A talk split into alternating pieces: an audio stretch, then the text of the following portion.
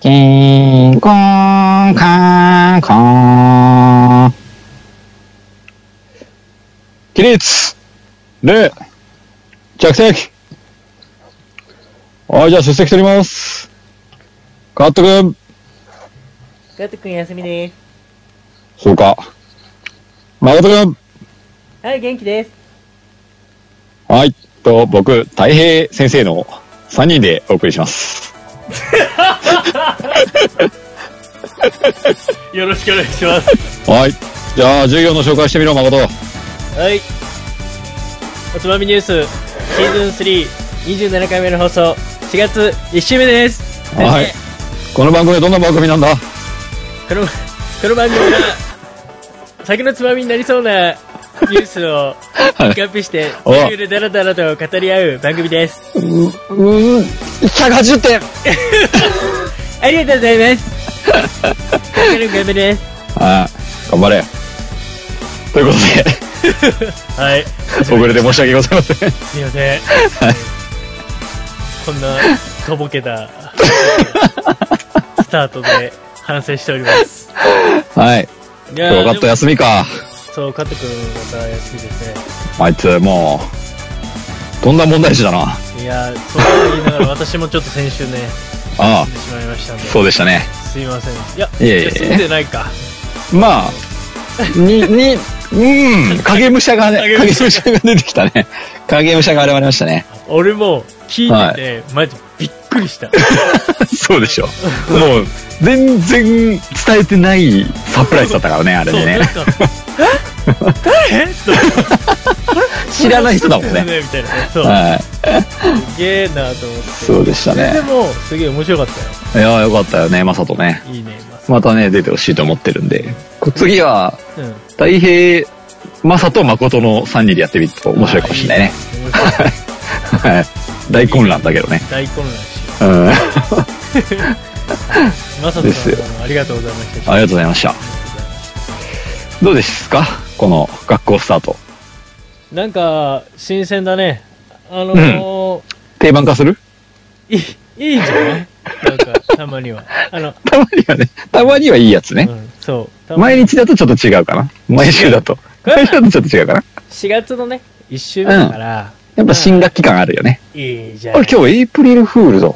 いや、昨日でしょ、それ。昨日 か。でもダメだ、もうズレズレだ、もう。もうずれずれ終わっちゃった、嘘つかずに終わっちゃった。なんか、俺の周りでも全然嘘ついてる人いなくて、そうなんだ。ってなんか、みんな忘れてんのかな完全に忘れてたわ。ね、え感じですけど、みんなさんは嘘つきましたかー、いい問いかけだね。うん。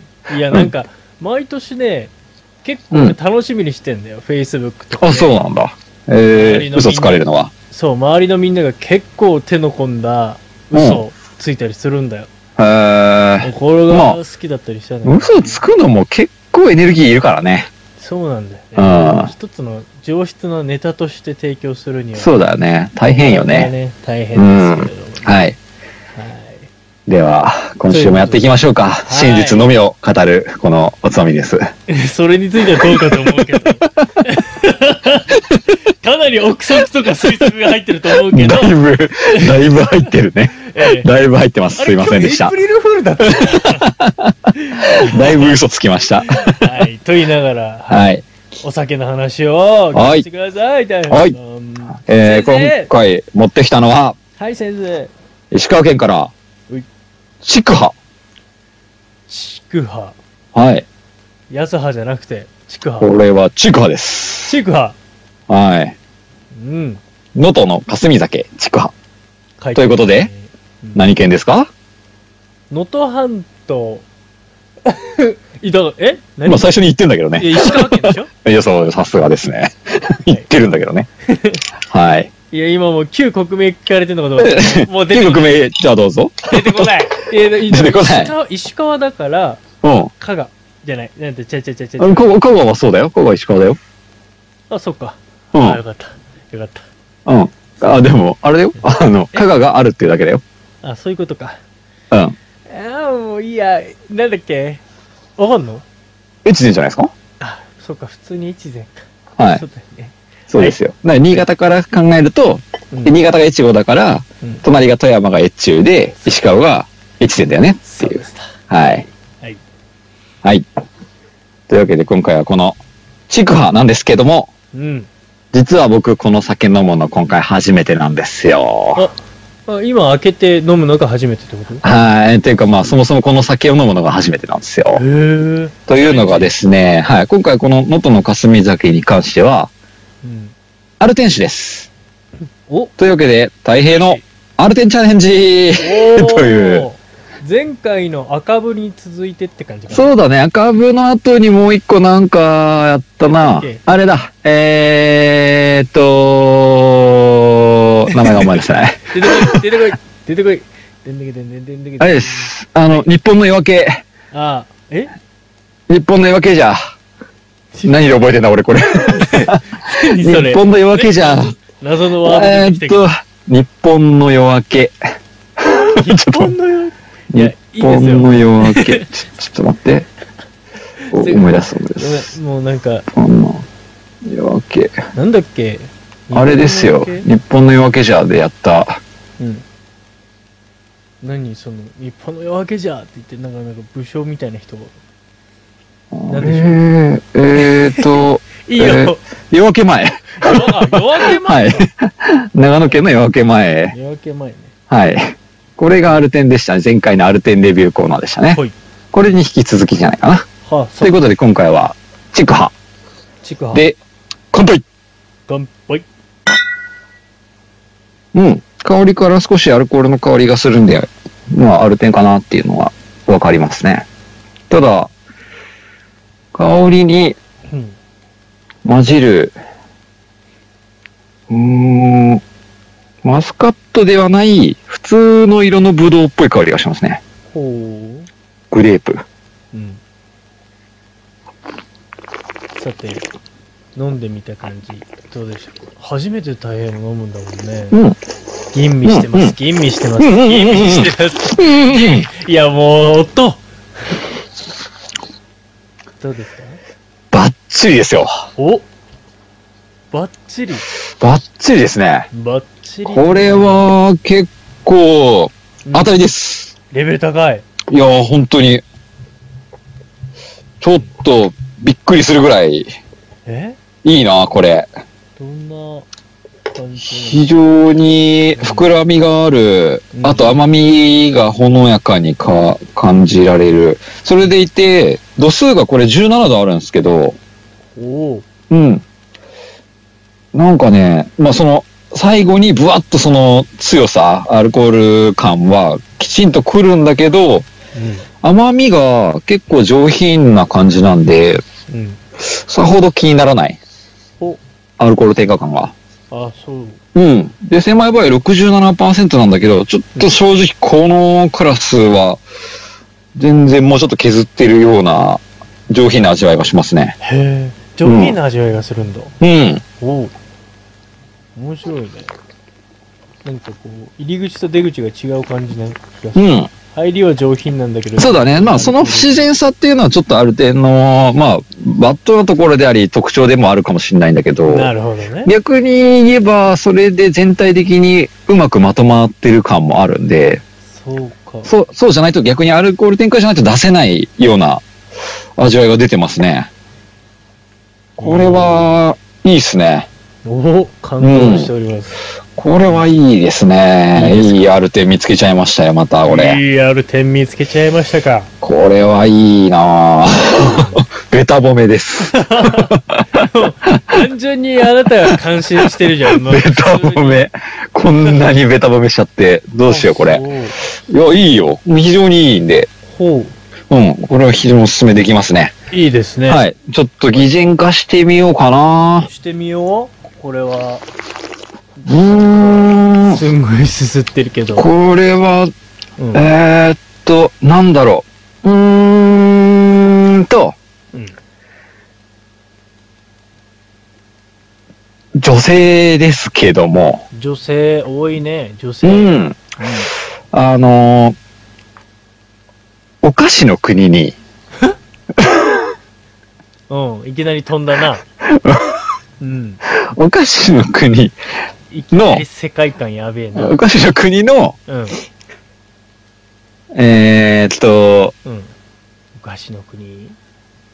プリンセスなんだけども、おうプリンセス。はい。うん。なんだけど、うん。私、別にお菓子そんな好きじゃないし、って いう。お菓子の国の姫なのに、かわいい。お菓子そんなに好きじゃない姫が、うん。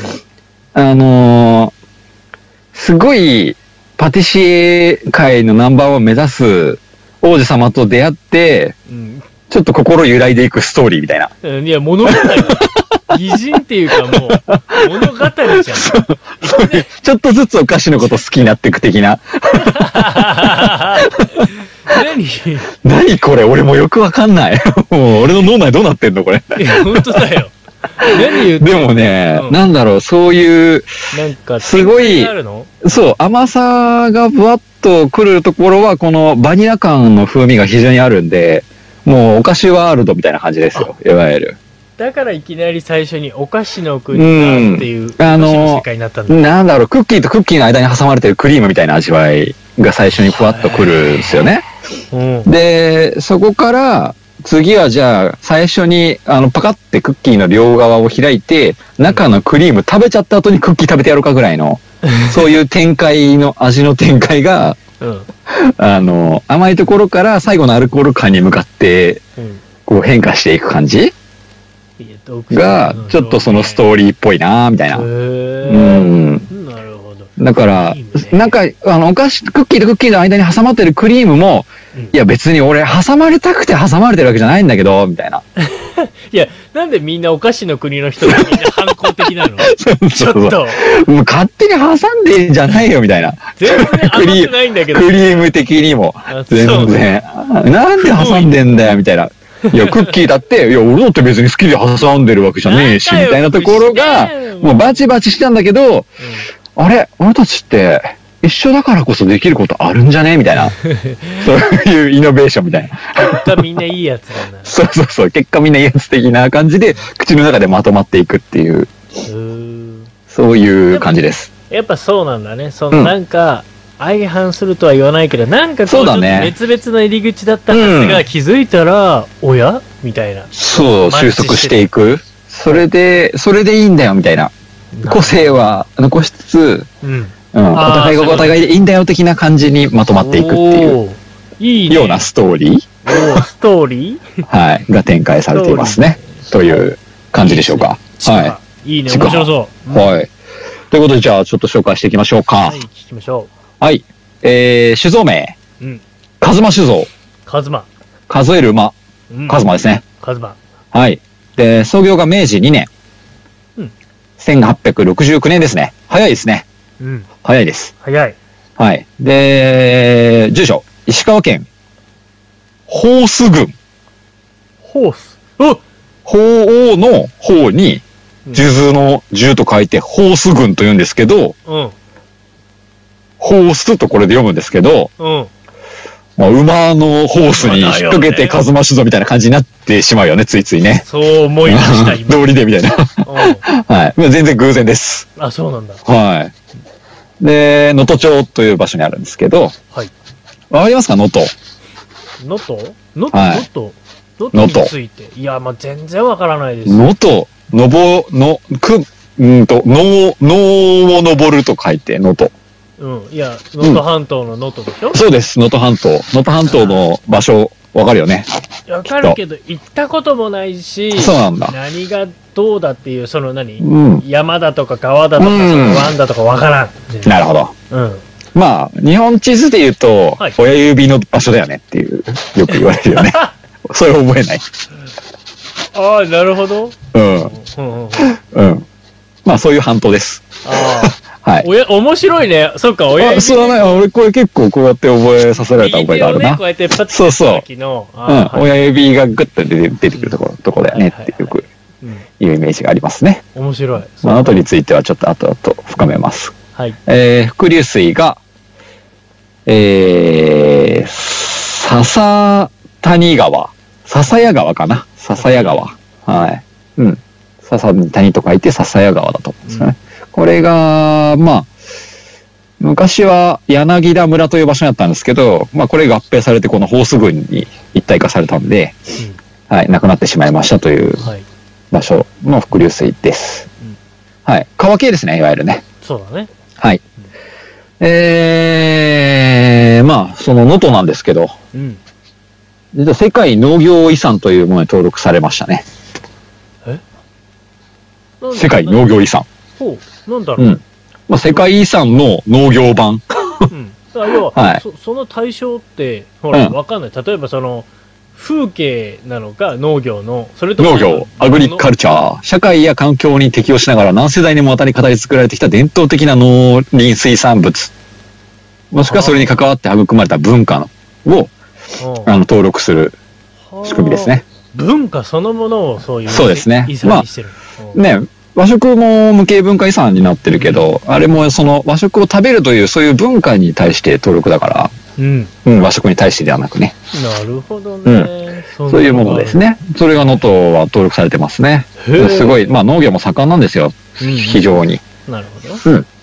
で、この風間酒造なんだけど、この能登町の牛津という場所にあって、宇都宮の宇にうん。出るうん津うん。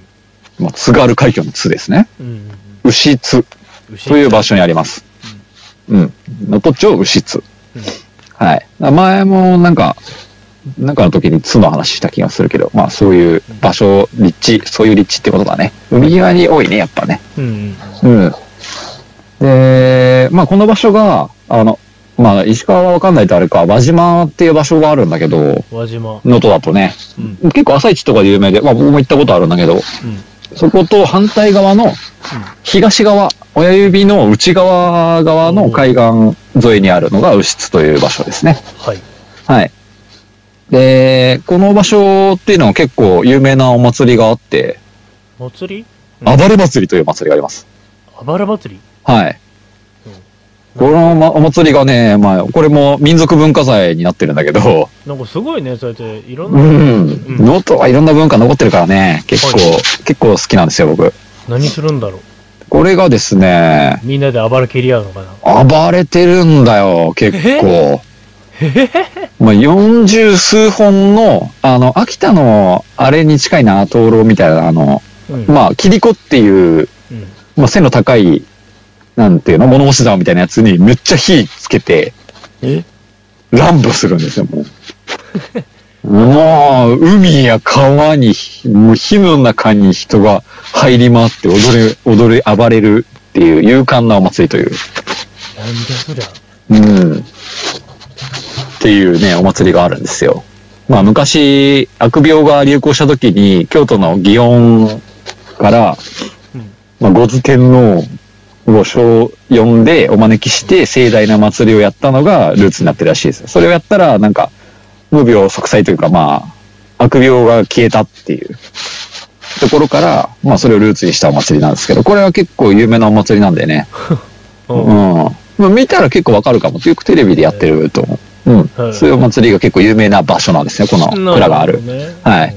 物質は。うはい。まあ、その、そんな中、この風間酒造がん。うん。あるんですけども、はい。もともとは江戸時代から、味噌醤油の醸造をなりわいにしていたと。まあ、これもありますね。ありがちです。ね。まあ、醸造家ですね、いわゆるね。はい。醸造一家、醸造家。はい。うん。それが、その醤油とか味噌作ってるうちに、あれ、この水、酒造りにいいやつじゃねっい や、ていうことに気づいてしまったと。そのアンテナ昔の人結構持ってるよね。そう。怖いあよれ、これ酒作ったらいいやつじゃねもしかして、うんみたいな。醤油とか味噌もまあ、いいはいいんだけど、水いいからななんかできること、あひらめいたみたいな。なんかあれだね。うん水に惚れると酒作るみたいそうな。そうそう、そういう感じだよね。はい。ということで、明治の初めに酒屋を創業した蔵になってますね。なるほど。だから、酒のレシピは明治の初めだけど、ん味噌とかはもっと古いんだ。なんですね。なるほどね。はい。で、まあそういうルーツになっていて、うん。で、現在、このカズマ酒造の、まあ、まあ、社長、カズマ社長なんだけど、うん。うん。昔、5年ぐらい前の話だと、日本一若い酒蔵社長と言われていたと。あ、そう。うん。そんな若いんだ。20代。 5年ぐらい前だと。うん。うん。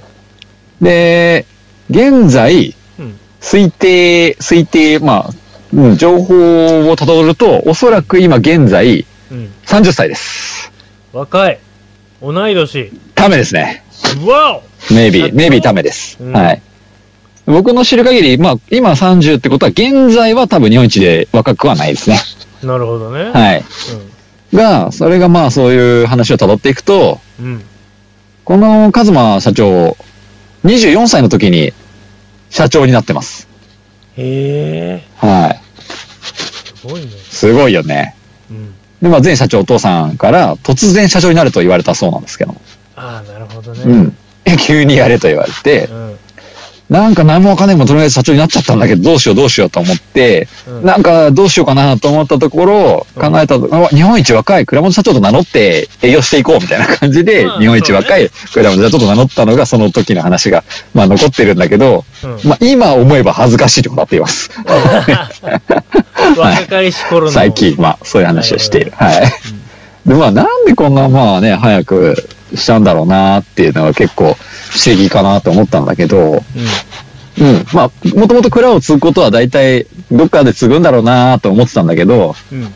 まあ、やっぱり普通だと、東京農大醸造学部に行きますよね、普通だったら。まはあまあまあ、普通というか、まあ、行くい。人多いまよあね普。通、まあ行く人多いよね。うん。まあ彼は、玉川大学の経営学部に行きましほう。た。うん。経営を勉強したいと。まあ、それも大事なことうだん、それも大事なんだよね社。長だからとし、てのまあ、現状この蔵も当事制なんで、要は当事さんが別にいるんで、そうかまあそうか、それで言えば社長がやることは経営なんだよね。うんうんうん。であれば経営を勉強した方がいいと思ったんじゃないかなっていう推測なんですけど、そうですよね。はい。で、その後、えー卒業後に人材コンサルタント会社に就職します。あ、まずそうなんだ。うん、普通に社会人やったんですね。おうおうおうで、24歳の時に蔵に戻った。だから、ん大学卒業して2年ぐらい、そうだね。コン普通サルタントの仕事やったんですね。なはるほどね。い。リクルートかなはわか わかりませんが。はい。謎ですが。はい。あえー、まあ、それで帰ったら、24歳で帰ったら、うんなんか、うん。というさっきから、そ、なんか、さっき、そっちハムスターいる あ、モスターいるなんか、うん。カサカサカサカサすごい音がするんだ。あ、ごめん、俺が多分ユニクロのウルトラライトダウンを着ながら、ちょっと動いてるから、これ脱ぐね、ちそれだゃん。よ。それ。ずっとね、さっきからね、カサカサカサカサ言ってるから、うん、ちょっとね、話しながら動いてた。それでか。もう、うずうずしちゃって。すごもうい話したくて話した くて。すごいカサカサ。ごめんね、そういう音結構ね、入るんだよね、マイク入っね。てる。入ってるはねい。はい、すいませんね。あべちゃんとはかいちょっと。はい。ちょっとハムスター置いといて。失礼、今脱ぎましたんでうね。ん はい。で、うん、ちょっともう熱くなってきた。アップが完了したから大丈い夫いオッだケよ。ーオッケーオッケーオッケー。いいよ。いいよ。で、まあ、すごいは若いうちに、まあ、社長になったわけだけど、なぜだろうというところを考えると、うん。うん。まあ、お父さん、前社長うん。は、まあ、蔵、酒蔵をやっていたっていう話はもちろんなんだけど、はい。それとは別に、うんえー、石川県のうん酒造組合副会長を担当している。おうそして、すごいね。元の地域活性化にうんすごい力を入れていて、うん。うん。で、2003年に能登空港が開港したんですけど、うん。まあ、それに合わせて、能登と都心を結びつけるためのうん、こう、能登空港ネットワーク協議会を自分で設立して、中心人物でやっていつつうん、東京の銀座にうん、居酒屋、能登のものを扱う居酒屋を開設したり、うん。能登の特産の石りっていうものをジャパンブランド化する企画を立ち上げて、うん。なんかね、すごいいろんなところで展示がやったり、うんまあ、このような活動がすごい大変評価されて、2010年に地域づくり総務大臣表彰みたいなのをされたりうんしていて、うんうん。え、つまるところ、う ん他にやることがお父さんいっぱいある。いや、なんか、あの、聞いてて、あの、ワンピースのアイスバーグみたいな、もうやることいっぱいあんねんっていう。最強でもうしょ。能登そのために動きまくってんですよ、お父さん人が。すごいね、それ。すごいよ。もうすごい。もう能登のもう観光大使みたいな人だね、いわゆるいね。くつ肩書きあったものう すごい。いろんなことやってる。もうモチベーションがめちゃめちゃ高いんで、もう蔵を、まあじゃあ息子に任せようって判断だったんじゃないかなっていう説だね。なるほうど。ん、おそらくね。そういうお父、素晴らしいお父さんを持ってやってるわけですね。うん。なるほど。はいすごい。うんで、まあこの、シクハ由来ですけども、あ、気になるわ。えー仕込み水が、まあその笹が、笹谷川って言ったんだけど、まあ笹川と通称で呼ぶらしいんですけどう、ん、うん。えー上流に笹が生い茂っていると。うん。うん。ということは、笹の葉がこ笹の葉が生い茂っているということは、う、笹竹が生えておりますよね。あ、そういうことね。なんかはい俺はもっと、竹、笹の葉がこう流れてくるのを見て、なんかこう、インスピレーションもらったのかなと思ったけど、単純に竹がありました。うん。まあ竹があって、竹の葉っぱ、笹の葉がよくその仕込み水の川から流れてくるんで、あやっぱり竹葉でいいんじゃないですかみあたやいっぱりな。そういうことね。やっぱりそういうことね。そういうことだと思いますね。はい。はい。ということでね、竹葉という由来になってるんですけど、ほい。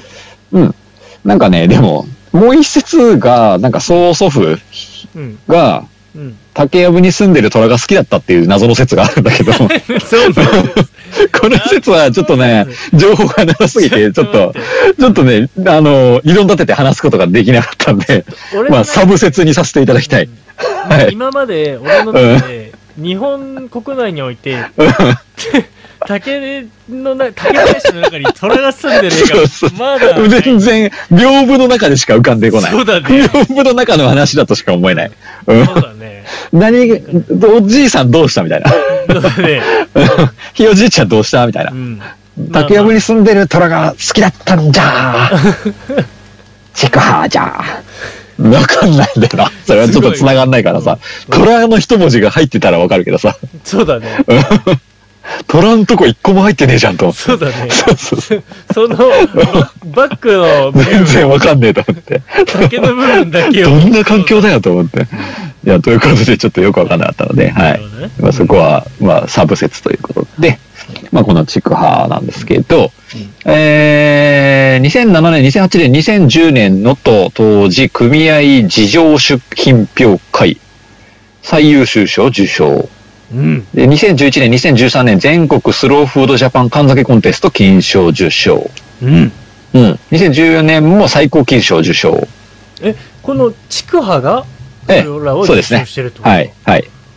で、IWC2015 銀賞受賞うん。という、まあ、結構賞取ってるんですね。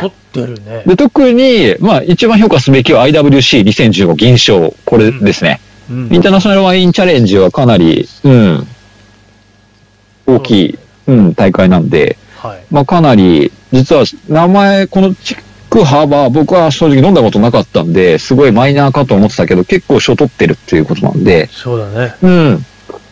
まあ、ポテンシャルは非常にあるんじゃないかなと。この、カズマ酒造は、うん。竹葉がメインなのそうですね、メインですね。はい。そうなんだ。そうなんですよ。ほうん、まあ、結構少ないと思うんだけどね。う。うん。はい。はいで、まあ、心安らぐ酒造り、心華やぐ家づくり、心豊かな能登町づくりの思いを胸に、能登さんにこだわって、うん地域と共にある地酒を目指しておりますよということなんですけど、はいやっぱりこの能登、能登さんの水、能登さんの米で今作ってるんで、で、この能登の霞酒に関しては、500万石、能登さんの500万石おう。で、醸しています。はい。はい。まあ、この、やっぱの、全部能登さんにすることで、やっぱ能登をしますよっていう方針に一時期から切り替わったらしいんですけど、うんうんうん。はい。まあ結構、スピリットが能登にこだわりのある蔵ですからね。まあ、さっきの、はいその先代も含め、そんだけ地域活性とかって携わってるわけですから。ですね。えで、能登の梅を使った梅酒作りにも最近は結構気合を入れていて、え。結構評評価されてるんですね、この梅酒に関しても。価しいだろうね。うん。で、やっぱ、その、地元の民宿と一緒に企画した、マイ酒クラブという企画をやっていて、もう本当面白いぐらいですよ ね。うんで、会員がこれは米の田植え、稲刈り、仕込み、新酒披露会に参加できるイベントをやっています。で、これは町の人と会員がイベントのたびに集まって、まあ、い田植えとかやるわけですよね、米作りを。ううんんうんうんで、酒の仕込みにも手伝いに行って、うんたくさんの人が今集まってくれていると。はいで、これがまさに酒作りは人作り、町作りだということの体現じゃないかと思うんですけど、うんはい、きちんとできてるなーっていうその信念に関して素晴らしい。素晴らしいですよね、ということでね。はいいね。はい。まあ、なんでこのお酒、筑波、うん風間酒造の筑波、ぜひとも飲んでくださいという紹介ですね。はい。はい。ありがとうございます。いいっすよね。。大平も今回初めて、ななんで知ったのこれは。うーん、なんか酒屋さんからおすすめされて、おお。これ飲んでみてくださいって言って、なるほど。うん。いい。おおじゃあどれどれみたいな。アルテンだなーと思ってたので、じゃあアルテン企画にちょっとしようかなと思ったね。で、非常に安かったんですよ。そう。気になるのはそのお値段ですよ。うん。これ4、5瓶で、1200、300円だった気がするんだけどな。ああ、なるほどね。うん、ちょっと正確な値段忘れちゃったんですけど、うん非常に安かったですよ、やっぱり。だからこの、お手頃価格やっぱりこの上質なアルコール添加酒ほどコスパが良くて、やっぱり、ねえ、テーブル酒うんになるタイプって、本当に探すの大変なんでね。 テーブルワイン。テーブル酒って勝手に今作ったんだけど さ。そうだね。 うんちょっと面白かった、今。うん、そういうやつね、非常に珍しい情報なんで、ちょっとこれ。これまたやっちまったよと思ったよ。あー。また見つけちまったよ、危ねえわ。こそうねれで教えちゃったね教えちゃったよ。うんがっかりだよ、僕は。テーブル酒。 うん。バレちゃった、また。っていう感じですねバレちゃった。ねあやら、厄介ですね、これ。そうだね。はい。そうこれ、うん。そうか、国高とするとそんな少ないですね。うないんん。だいけど、まうあ、ん都内にこうやって見かける。や、これはネットで買ったんで、都内では全く見たことないですね。そうなんだ。はい。そうだろうね。ですね。そっか。です。だし、石川のお酒、能登のお酒もそれなりに、まあ知ってるつもりなんだけど、やっぱそれでもあんまり、うん、飲まないなと思ってたから、結構マイナーだと思いますよ。なるほどね。これは、ダークホース現るですね。おー、いいですね。はい、この味わいが綺麗にできるんだったらもう素晴らしいですよ。500万石のすごい、なんか本来出ない500万石の味をすごい引き出してる感じがしま引き出しすちね。ゃった な。はいこれ出んのこの味って感じ。すごいね。うん。いいですね。はい。非常におすすめです。はい、ありがとうございます。はい。雑学、気になる。能能登半島。能登半島。はい。まあ、日本海に北へと突き出した大きな半島が能登半島ですけども、はい。えー、日本海は、えー、あんまり馴染みないよね。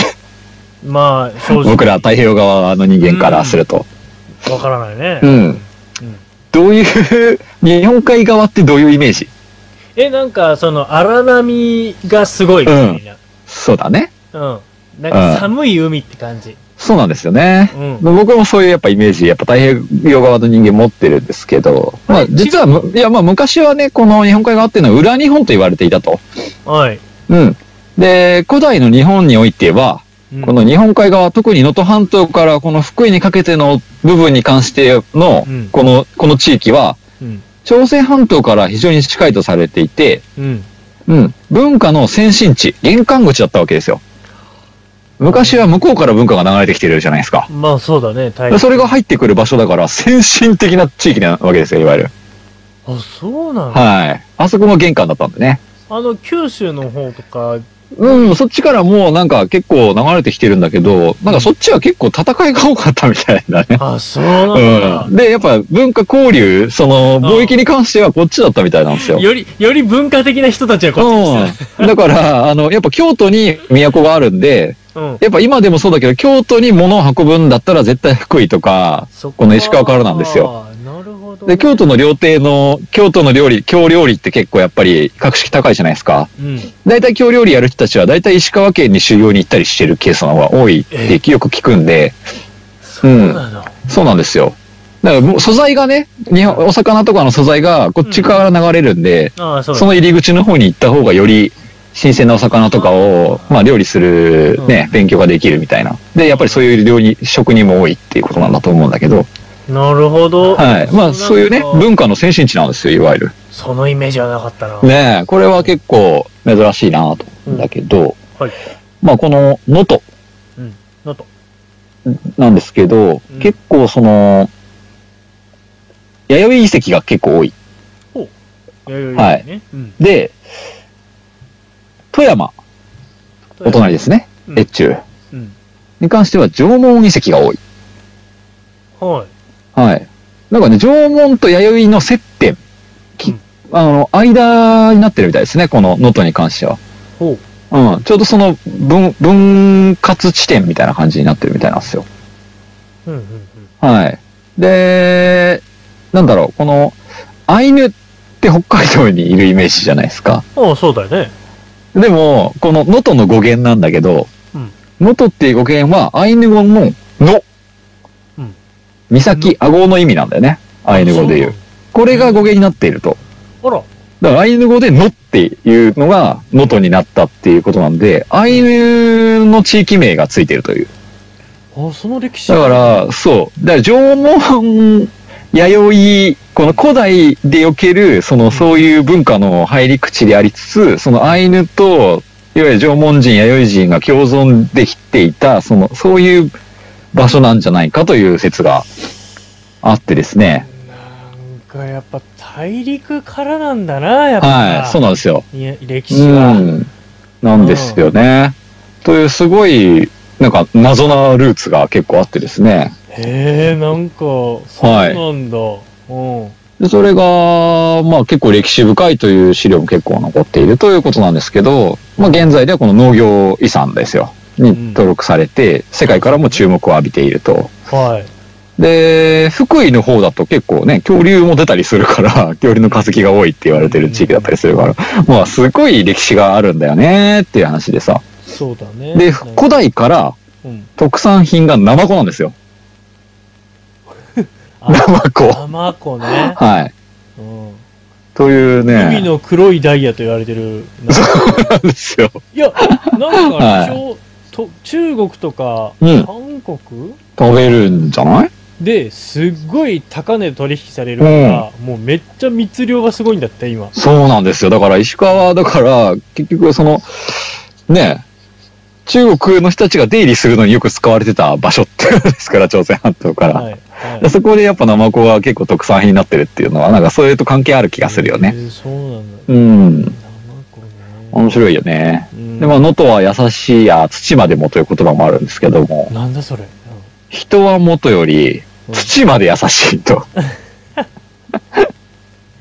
すげめえっじゃん。ちゃ優しい言葉が残ってるめの、っちゃ優しいこねの場所。はい。本当に。いや、なんかほら、さっき俺言ったみたいになんかもう日本海側の荒波が過ぎる。なんか俺、逆そういうイメージなんですよ。でも、それが、実はう。違うんだよという脱力にしたんだと いう。素晴らしい。土までも優しい場所なんですよ、実そはうと。いうことを。海は厳しいかもしれないけ ど。そうだね。はい。う海は仕方ないのかな。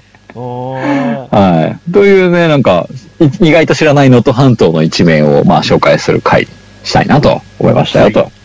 いうことでね。はい。はい。能登の紹介でした。ありがとうございます。はい。いや、知らなかったよ。うん。そう結構、文化が深いから、やっぱ変な言葉もいっぱいあるし、うん。その、場所によって、いや、まあ、よく聞くのは奥能登とか、中野。と、うん、中野とか、奥野と奥側ね、うん半島の先端が奥野となんですよ。こっちから言うと。。で、真ん中が中野となんですよ。うん。うんじゃあ、下の方は何だと思いますか手前のと。うん。前のと。うん。口のとと言うんですよね。口のと。はい。入り口の口じゃないかな多分ねう。んうんうんうん。結構、そういう 言い回しが変みたいな。さうっきそん、ののとかね。。あれかなあ、顎を意味してたんでしょねえそうなんですよ。だからかな。まあ、口いやー、それ、そうう。だと面白いよね。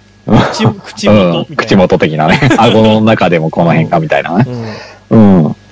そうだったりね。特うんこの蔵のある、えーホースに関しては奥能登です。はい。はい、奥側ですね。なるほどね。うん。ですよね。なんかアイヌ語の言葉が語源になってるっていうのはすごい不思議なんですよ。うん。うん。で、やっぱ歴史的な資料を探しても、まあ、ここにアイヌが住んでたっていうデータはちょっと見つからないんだけど、うん。でも語源がそうだから、やっぱり謎な文化だよなっていうね。はい。はい。不思議ですね。ありのがとと、うござい不ます思議がいっぱいです。はい。行ってみてください、ぜひ。今度行きますかいや、なんかね、そう、うんゴールデンウィークどこ行こうかなと思ってて、うん。なんか、日本海側は攻め切れてないかなえー、いいね。と思って。いや、なん女か、の子で行くのいやいやいやいや、車で行くのに、いいかなと思って。うん。車で、見てて僕は向こうに着いてから車を借りて、能登半島一周回ったんですけど、うおん、ー、酒蔵を回りながらね。すごいね。その時この数馬酒造に行った記憶はないんだけど、もしかしたら行ってるきかもしれないっていう感じなんですよ。あーまあ覚えてないなみたいな。すごいね。能登半島ね、結構、車でぐるっと一日で回れたりするんで、結構楽しいっすよ。へえ、いいね、それ。先端とかはね、なんかこの能登の先端ですみたいなのがあってね。奥のとね。うん。結構面白いですよ。結構細み、細い道。もうすれ違えない。でも結構観光バスが入ってくるから、もうめっちゃ厄介。運転大変。 厄介。厄介って思われてるのどっちかわかんないけど。めちゃめちゃ運転大変。だけど、おすすめ。はい。はい。わかりました。ですね。草原とかもね、あ元なんで、はい。前に紹介した。はい。ぜひ行ってほしいですね。はい。はい。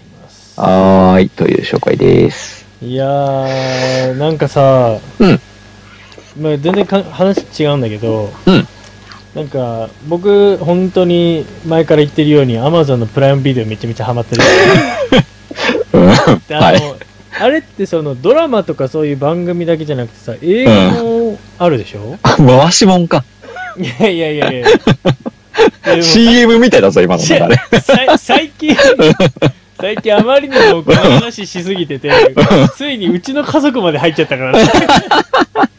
あれね、あの、僕も入ってるんですけど、う んあの、ファミリー、あるよね。一応 Amazon そのファミリープランあんだけど、ファミリーだと Amazon プライムビデオは共有されないんですよ。ファミリーでは見れないんで、うん。自分で入んなきゃいけないんでね。そうそうそう。だから、なんかあれだよね。ファ舐ミめリーやにがなってると、なんか送料が無料になったりとかっていう、そっちそ側うでそう、そこは、ね、享受できるんだけどね。そうだよね。うん。だけど、プライムビデオは見れないですよ、ファミリーでは。そうそうそうだから、あのプライムビデオを見たいがために Amazon プライム会員にな 入ったわけですね。うん、多でも分まあ、男だからね、全然いいと思うけどね。いや、それでさ、結構さ、うんほら、もうプライムだからさ、無料で見れるからさ、いろんなのさ、今まで見てないのとか思うじゃん。うん。ちょっと面白いのがあってさ、紹介したいなと思っ何て。何あの、まあ、これ、あ、アニメ映画なんだけど、あの、違う竜の敗者。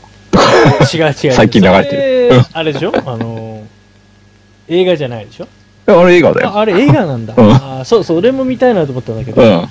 つい最近目に入ったのが楽園追放っていうやつ。おー、懐かしいっすね。すごい古いアニメだよね。まあ僕は見てますよそ。はい。これさ、うん。これでも2014年だようん。まあでもそうだよ古いのねか。まあまあまあ、古い、ふちゃ古こい。れ、面僕白かった。は当時見てまししたね。た。あ、本当はい。これ、なんだ、お前。電脳系だよね。そうう、ん。これ面白かったなでも最初に出てくる、すごい、あの、チャラいお兄さんがいるじゃないですか。 いたね。うん。 はい。のあれは、まあ、誠はあのイメージだよね。どういうことズンチャカズンチャカみたいな。どうへいいうことへい、そこの姉ちゃんみたいなあ。、俺がいい尻してんな、みたい な。俺、いいしし てんなって女の子に声かけたこれは、これ、ここれ見てみてください。絶対わかると思う。れ。いや、ちょっと待って。いや、俺に会ったことない人で、見て、これがまそうそうそうそうダメでしょ。すごいビシッとハマると思う、その。全然ハマってない。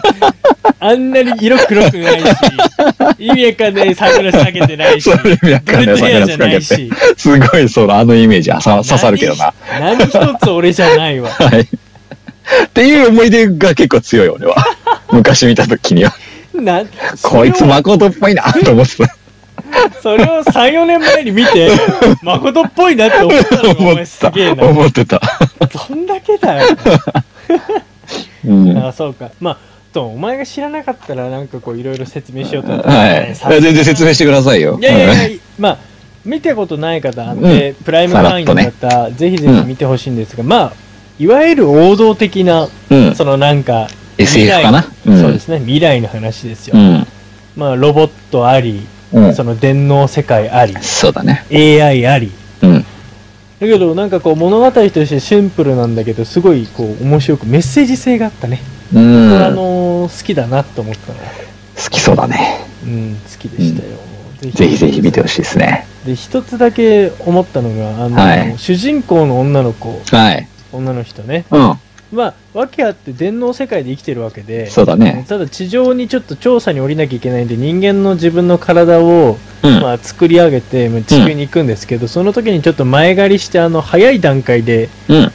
体で行ったんですよね、うん地球にだから、うん確かに16歳ぐらいの体そうでだ行ねったんですよ、うん一つだけ突っ込むなら16歳の発育ではない、 おっぱいでかすぎるってことでしょで。かすぎるでかすぎる、同感です。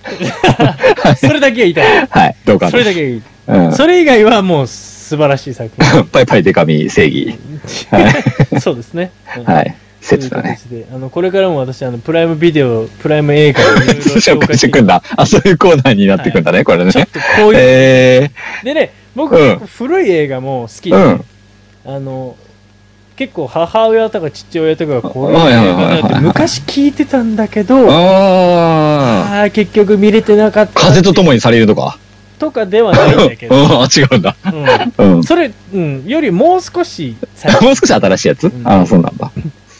うとん。かちょっと見ていきたいと思うんでそうか。オードリー・ヘプバーンとか、ちょっと見たいけどな。まあ確かでにもわざわざ借りてっていう気分にはならないじゃん。うわん。かるわかるわかるうん。でそれにちょうどいいよねそういうの見たいよね。そうそうそう。非常にいいよね。まあ僕も結構見てますよ。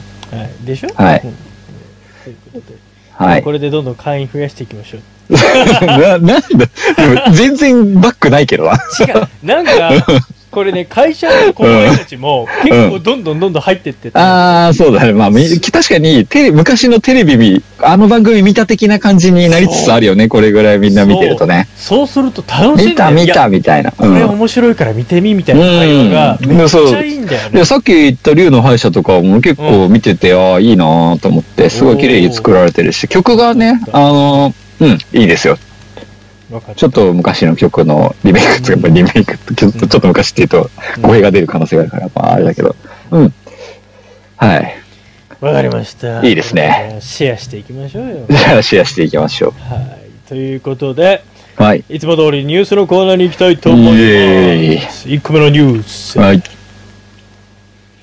太陽が15日連続で活動していない NASA がガチ発表今の寒さは氷河期の前触れ今後がやばい桜の開花シーズンが到来する中東京では27日に最高気温7度を観測するなど真冬並みの寒さに襲われているがもしかしたらこの寒さは氷河期突入の合図だったのかもしれないというねほう。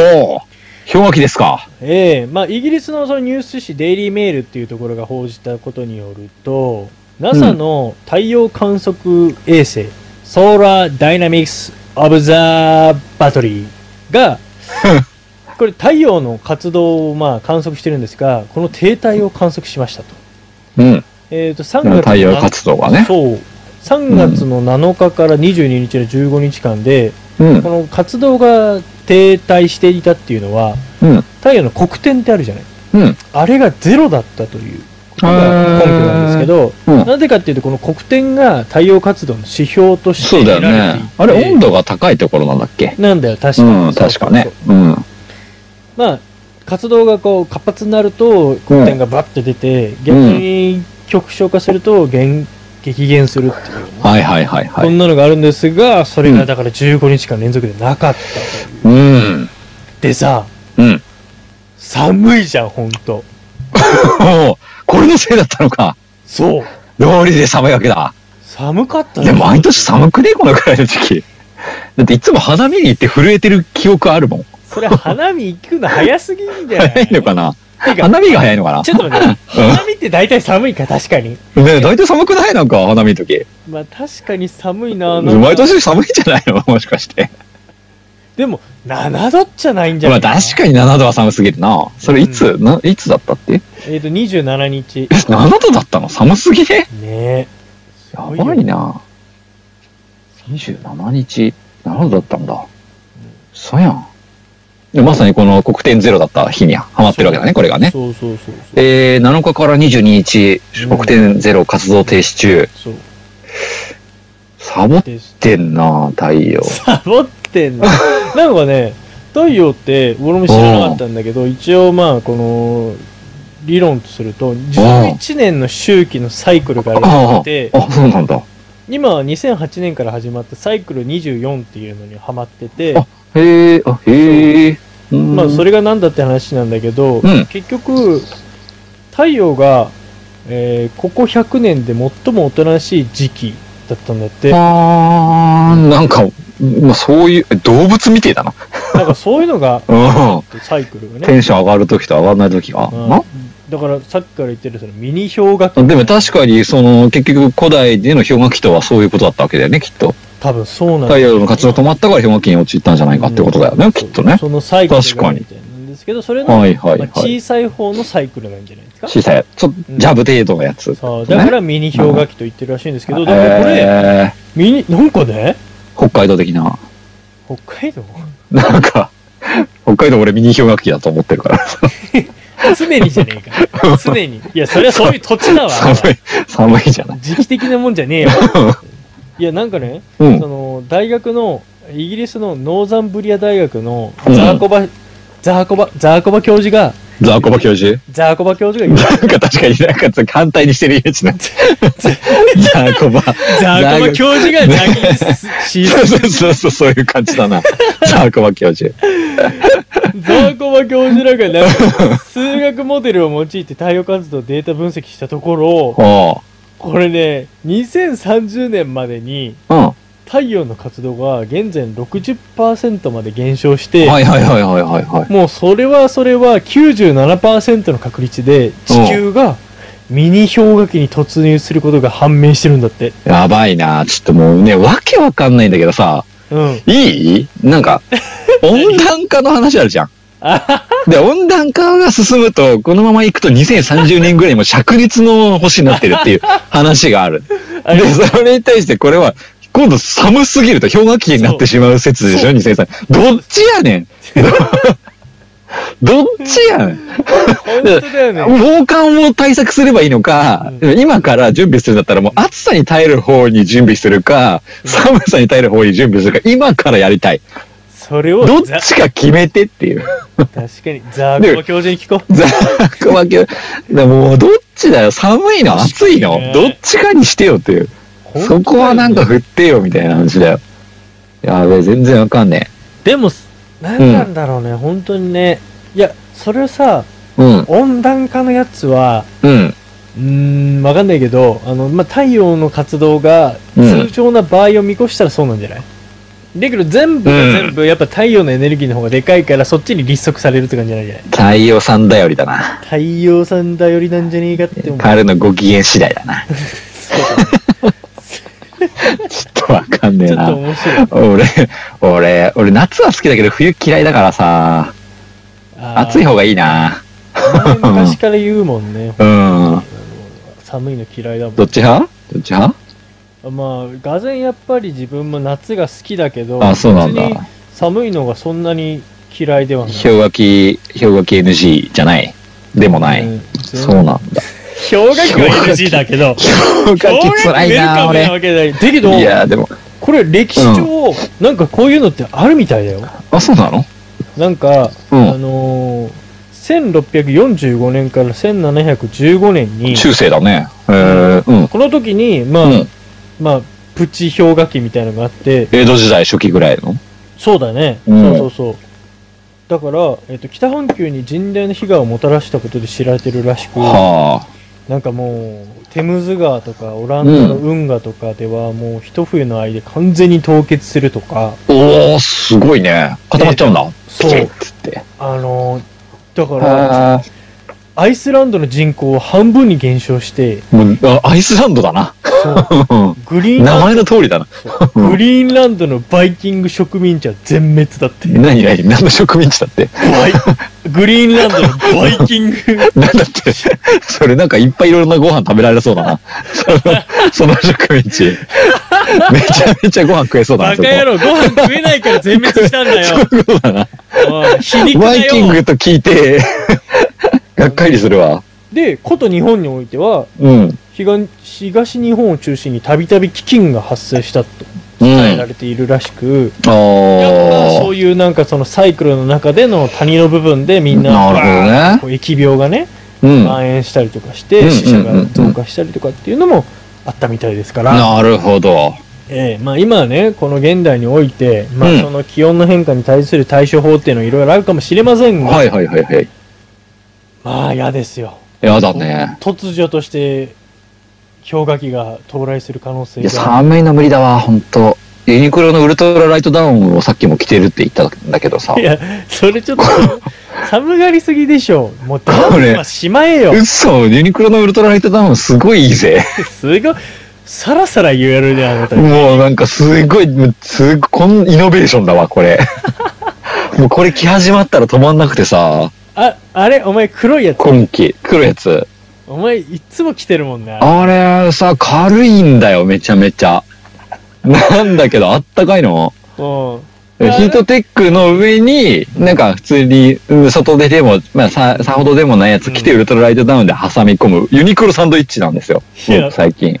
俺うこん。うの間お前と飲んだ時ん。ほんまさにその格好だったじ ゃそうそうそう、これあっんまさになんかこう うんユニなんかークその上にコート着てたりするんだけどさ。そうなんか うん。正直、ダサって思ったもん。もうね、寒さに対してだけもうねでももう寒いんだもん。これ寒くないためだったら俺何でもするからさ。もうこれ人間って寒くなったらこうなるんだって。全然無理、寒いの。本当に冬嫌いだからさ。何枚でも着るよ、ユニクロのウルトラライトダウン。確かに寒いよね、本うん当に。今回のもう本当無理こうんの、。いきなり桜のシーズンだっていうのに、だって、はい。もう、えー1日、2日、ね、昨日、今日と、うん。もう花見、ああ、そうだなんじね。ゃない結う構。ん。でも今日、うん、みんな、うちのシェアハウスの住人たちもああ、花見に行ってきたって話をしててさ。そう。咲いて たって言ったら、みんな、まあ、まだつぼみだったって言ってたけど、そりまあ、ゃそういだよ0.5分咲きだとか言ってたな。いや、ちょっと待って、5分ですらなく0点なん だ。そうそうそうそう。 0.5、それつぼみだね。まあ結構つぼみみだね。花見じゃなくてつぼみだったっていう話は結構あるね。毎年さ、1日とか、でもそんなもんか。いやそんなもんじゃないでも結構そうだよ。で、パッと咲いてパッと散るじゃん。まあそうだね。じゃあなんかさ、空気読んでほしいよね、桜もさ。空気なんかうん、ちょっと早いんだよね。寒いんだよ、あれ 花見の時期。そういうこと あのうんちょっと話うん。もう少し後ろにするか、うんあの、もう少し長く咲いてほしいよね。それが俺、ちょっと一つ気になってて、なんでこんな短いんだろうね。儚すぎるよな。儚すぎるよね。ほんとまあ、それだから、セミかっていう。うん。うん。まさにそうだよね。1週す間とか2週間にごいもうセミかって思うよね。なんかさ、日本にいっぱい植えるのはいいんだけどさ、もう少し長く咲くやつ植えてくれたらいいのになと思 って。人間って愚かだわ。おかしいよな、ほんと。いや、そんな、もそうん氷な要望。河期になって滅びてしまえばいいの。いや。あ、だっていなやんか、うん。やっぱりその儚さがあるからみんないや、まあまあね、わかるよ。だからこの時期だけは外国人も日本にすげえ行きたいっていう人出てくるし、桜見にさ。でも短いじゃん。み、1ヶ月ぐらいやってほしいよね。まあね、うん確かにね。ねなんだけど、あ、まあ全然関係ないんだけど、うん。最近、まあジャンプを購読してる少年、まだ少年の心捨ててないんで僕、ああ、なんかあの配信でのやつね。はい、週刊少年ジャンプをデジタルで読んでるんですけど、どうなんか新しい漫画始まって、おお、そっかちょ。っと面白いなと思ったのが、なんかドクターストーンっていう漫画なんだけど、ドクターストーン知らない。う。そう。これがね、まあ結構タッチは荒いんだけど、荒いっていうかまあ濃いんだけど、その、ストーリーとしては、なんか急に、たい、なんか、みんな石化しちゃうっていう。え世界中が。世界中の人間とかもう植物とか動物とかが、植物は大丈夫なのね。うんあの、動物、い命あるものが全部石になっちゃうっていう。病気みたいな。なんかこう、いなんだろう、もう、わかんない。その原因はまだ分かってないんだけど。おうおうおううん。病気っていうかなんかその、現象うん。うん。だから、過去にちょっと1年前ぐらいに、ちょっとなんかこう、鳥が石になって落ちてきたみたいな事件があったはいはいはい。何年か後に、はい。にいきなりこう、全世界がバッとすみんな人間が石化しちゃったっていう事象があって、ええまあ、うんそれがいわゆるこの、なんか太陽フレア的なイメージなんだけど、うんこう、宇宙からこう、謎の光線が放たれて、全員石化しますみたいな。で、うん石化したところからスタートするんだけど、おうあの、意志を強く持ってないと、こう、意識が吹っ飛ばされちまうっていう。で、えええちそょっう、と遺ね跡化して体動かないみたいな。でも意識はある。ほ ううん。石になってんのに意識になってるけど意識がある状態。いや怖っうんで、あ動けない、どうしようみたいなところからスタートして、でも、なんかぼんやりしてきたってなって、こう気を張らないと意識がうん遠のいていってしまう状態で、おうあの、主人公数人、あの、男子数人がう、んこう、ずっと意志を、こう、 持つ一人は女の子に告白したと、する途中で終わっちゃったから、告白するまで死ねないって言 って、意識を保って、うんうん一人は超天才の科学者みたいな、まあ高校生なんだけど、うんめちゃめちゃ理系なうん科学者的なやつで、うんあの、ずっと数数えて、何年経つか数えてたっていうやつと、おすごっうんその二人から始まるの、まずは。えずーっとで石なのじゃあずっと一緒なの。で、それが、急にその二人だけ石がパリーンって割れて、えあ、出れたってなるんだけど、うんまあそしたら科学者のやつの友達なんだけど、そいつが、うんおい、遅えよ、もう半年も待っちまったぜって、先に石化から溶けてたの ね。で、今はあの時から3000年後だと。何っす 3000年経ってた。ああもうすごいジャンプらしいなぶっそう、ジャンプっぽいでしょ。でも、でもなんでわかるんだって言ったら、いや、数えてたからな。ってまあ、 そういう、さそこはまあいいね。ちょっとクレイジーな話だけど。それ、いいね。で、みんな石化してるんだけど、その二人だけは、まあ、ちょっと、石になった場所の環境が良くて、うん特殊な、まあ、ちょっと、垂れてる水がそういう石、石化を溶く水だったから、早めに石化が溶けた。で、この水を解析して、人を、あの、石から戻せる方法を、なんとか見つけ出すんだけど、うんその中で、急に、ライオンとかに襲われるわけ。その3000年経ってるからあー、独自の生態系が進化してて、人間を見たことない動物たちが襲ってきたりする。ね。はいはいはいはいでもやばいって言ったところに、当時、その霊長類最強と言われた 男が石化してるのを見かけて、そいつを蘇らせるんだけど、うんうん。うんうでんそいつはめちゃめちゃ強いからライオンとか倒しちゃうんだけど、 倒すんだそうそうそうそう。霊長類最強だからねそう吉そう田。沙保里じゃないんそだれねは全然、まあそこは男なんだけどね。うんうん で、この後どういうふうに人を生き返していくかっていう状況までなる、なるわけですよ。おーおーおーおーで、その科学者は、いや、全員復活させてやるよと。うんで、その霊長類最強の男は、ちっちゃい頃に、あの、大人にいじめられたことがあって、うんいや、このまま、知識あるやつ、賢いやつだけ生き返せば、元に戻せばいいじゃないかと。はいはいはいで、こ今この時代はみんなが石化して、うんあの、やっと浄化のタイムな、浄化タイミングなんだと。ああ人類の。なるほどねうん。今、この崩れた世界を、やっと元に戻せるタイミングを、まあ神がそういう風に選んだんじゃないかという。なるほどねもうなんかただの脳筋野郎じゃないんだねそうです、そうなんですよ。強いんだけど、そういう、思想のなん元か、が苦想を持っていると。ほ誠はどうするっていう話がしたかった。うああその立場になった時そにう。俺は完全にその、今、その、その、て、霊長類最強のやつが、こいつはやべえやつを生き返しまったってなってるんだけど、展開としては。俺全然そっち と思そうだねう。両手を上げてそっちだわと思っあなたた。はそうでしょうね。うん。あの、人類のことを愚かだそうと。そうそうそう、愚かだと思ってるからね。 俺のノートに人の愚かさを確認する事項のメモができてるからね。怖い変なのつけないで よ、もう。何してんのもうそういう次元だからね。もう怖いわ。いはやいまあね、そうか。ううんん。自分その立場だったらかどっちに、どっちの味方になる俺側に来るか、そ の、いや世界のやつ救ってやつ側に来るか、どっちか出せ、み たいな。その、その、あの、強いやつは、獅子王誠って言うんだけど、つかさ か、獅子王つかさっていうのはね、俺獅子王側だから。獅子王誠ってお前、ルロンケーシンじゃねえ獅子、獅子王。 獅子王なんだけどね。獅子の、獅子の王。獅子王つかさ。そいつがライオン殺してんだろそうそうそうそう、ライオン全然素手で倒しちゃうから。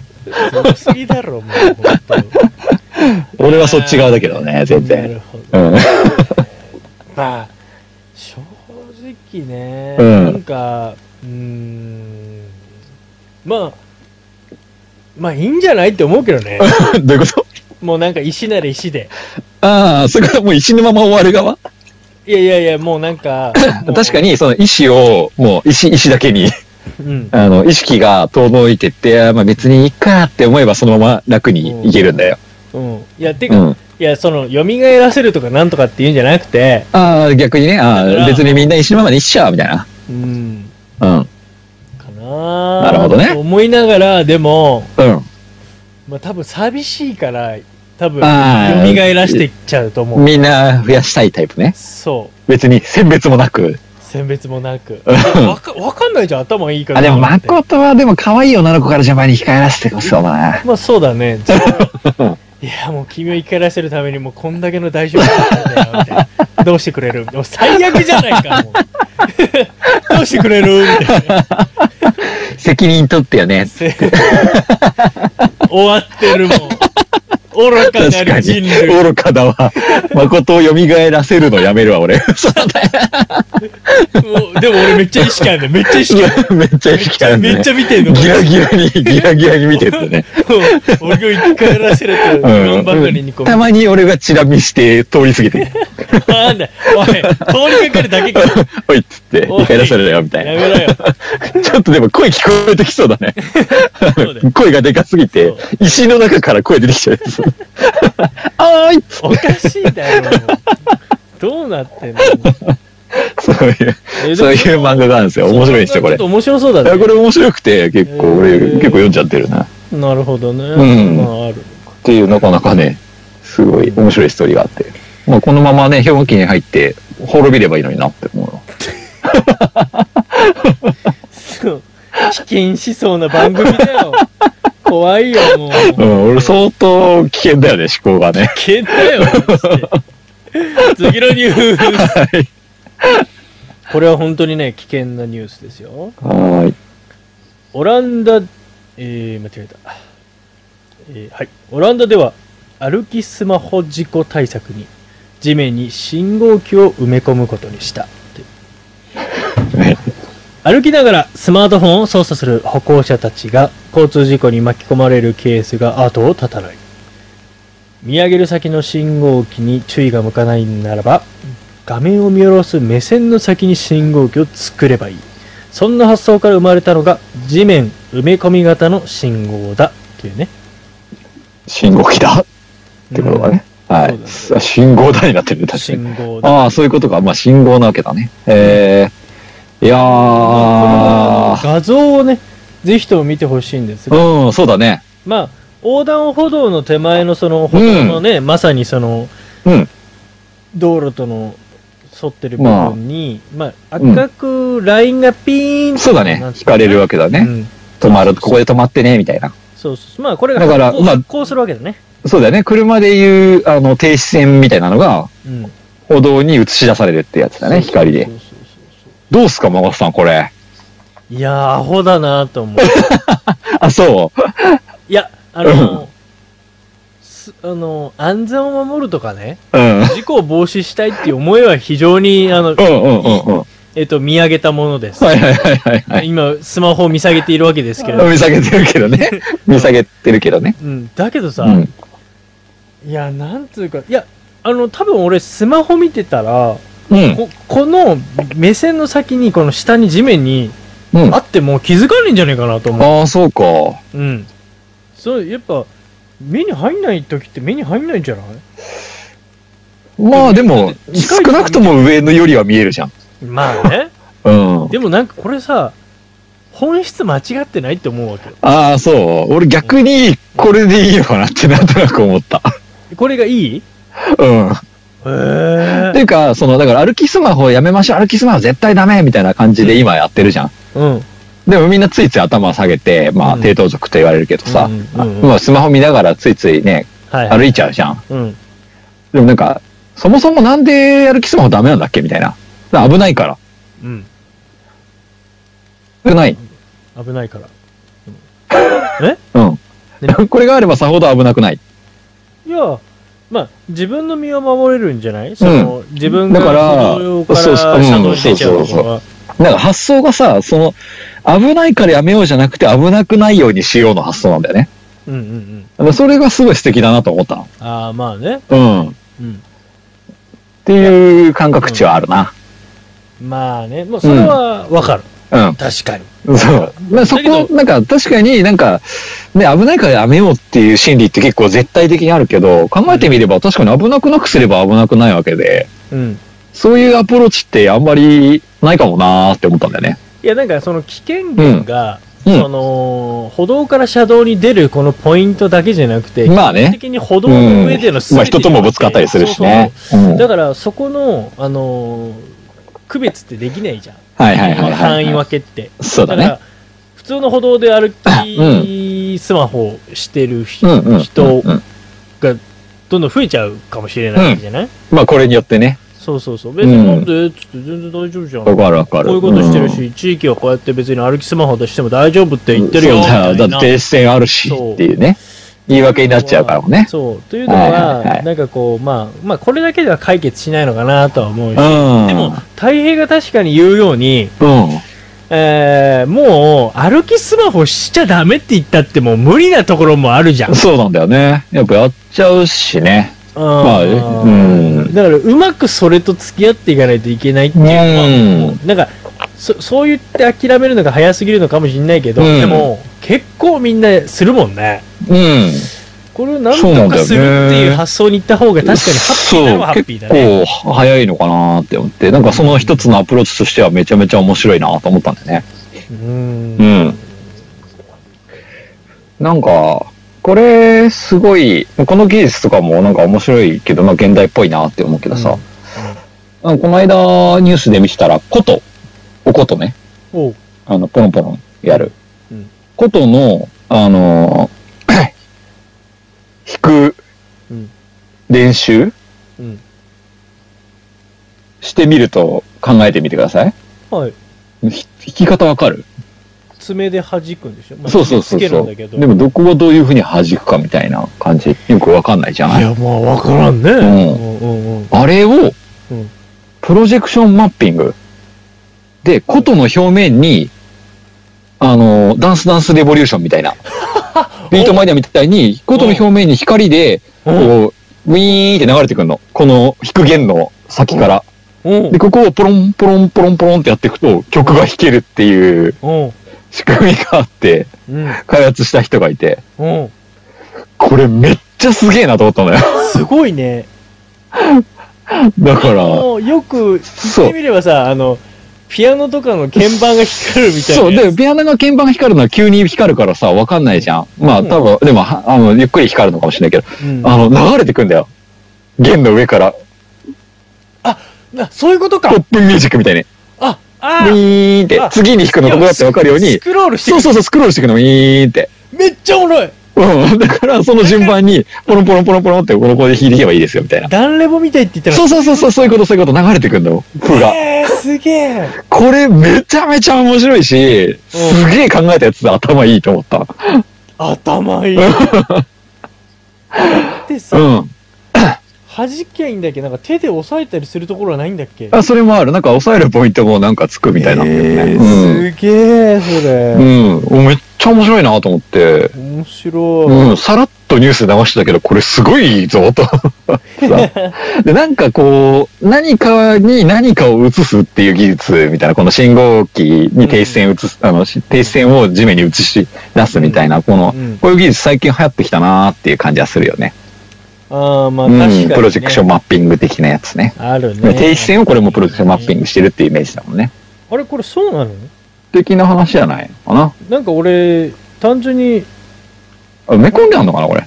埋め込んであるんあでしょ、これ。そうだね。これ埋め込んだんだ単純ね。になんか LED みたいなあーそうだねこうしてるんじゃない確かに。うんそれで言えば、ちょっと埋めこ埋め込むよりも多分映し出した方が結構いいのかなっていう気がするね。まあまあまあ、そうだね。柔軟だよね、多分うね。ん。うん。うん。それかさ、だったらさ、なんかさ、スマホに連動してさ、危ないとかさ、出てく 確かに。るこうさプ、 ッシュ通知が来るみたいなそうそう。そう前見てみたいな。 なんかこう、アラームが鳴る。 今ですみたいな。今です。なんか何今ですってなんか孔明っぽい。あ暗殺タイミングみたいそなうそう。何今です。ってそうなんで諸葛亮孔明が出てくるんだ孔明っぽく。だって今です。ねそれだったらいいかなっ て思う。あの、今はダメです、みたいな。そうそうそう逆に、うん止まりなさいって。止まりなさい、みたいな。はいはいはい。まあ確かにね。